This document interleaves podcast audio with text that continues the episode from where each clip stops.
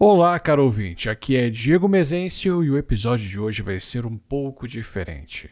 Pois, cá entre nós, hoje seria a continuação de Partalas.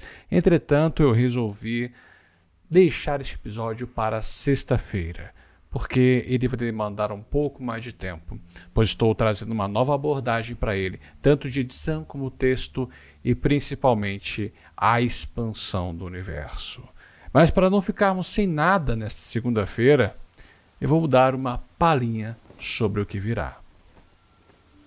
E em meio aos acampamentos, um garoto corre. Ele não parece ter mais de oito anos. Está com um manto verde nos ombros e o capuz levantado. Veloz, espreita entre as barracas e se agacha próximo de alguns caixotes. Com olhos espertos, observa de um lado para o outro como quem quisesse ter certeza de que ninguém estava o vendo. E naquele momento.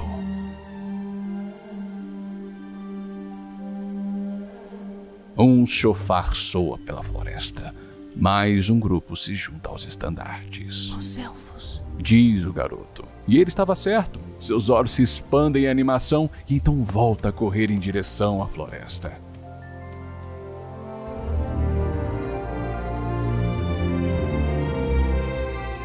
Só havia um lugar que os elfos poderiam estar passando: a entrada dos freixos curvados, a única rota que um grupo numeroso poderia chegar até o forte.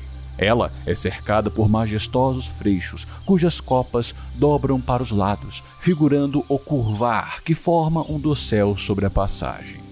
O garoto pula troncos, desvia de galhos, quase tropeça nas raízes que sobressaíam da terra. É um trajeto árduo pela densidade da flora, e ele ainda o faz com um sorriso no rosto, mesmo que esbaforido. Sem demora, consegue chegar ao local. Só então desacelera o passo, fica a uma distância segura da passagem e se curva na mata espessa. Primeiro, escutou o som da caminhada. E depois, aos poucos, na sua linha de visão, foi surgindo da mata a vanguarda de Tirparos. Soldados de elmo alongado e fechado, trajados com couraças de bronze, cujas ombreiras e peitoral, louros e arugulas estão desenhados, montados em criaturas equídeas feitas de raízes e pedra. A marcha prossegue. Logo atrás, suspensa em uma haste de lança, está o brasão, a face de Ur, raízes e folhas que formavam a feição angulosa do senhor férrico. Os olhos do menino foram para o meio da marcha, onde os lanceiros circundavam uma figura imponente. Um elfo sem elmo, de vestes pesadas de tons outonais, sua tesa é amarelada, olhos de esclera escura e pupilas de um vermelho coral cristalino. Ele não tinha cabelo, portanto, as orelhas sem lóbulos e com pontas pronunciadas para o alto se destacavam. A voz de ouro. O elfo em questão leva a olhar na direção que o garoto estava. Mesmo que sussurrado, será que as palavras proferidas foram altas o suficiente para sua percepção? O coração do menino começou a bater na garganta, que por instinto se abaixou ainda mais. E viu um pequeno sorriso brotar do elfo, que voltou a observar a estrada. E, para a surpresa do garoto, passos pesados acompanham o secto élfico. Cuidadosamente, ele ergue a cabeça sobre as folhas e vê um ogro.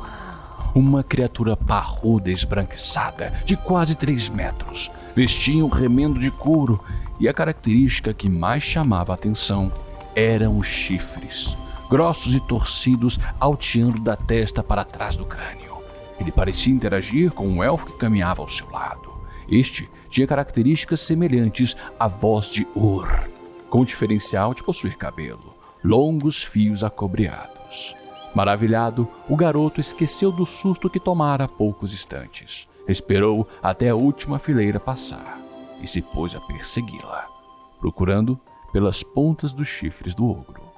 Eita, nós! A continuidade do episódio vai vir nesta sexta-feira a partir das 19 horas.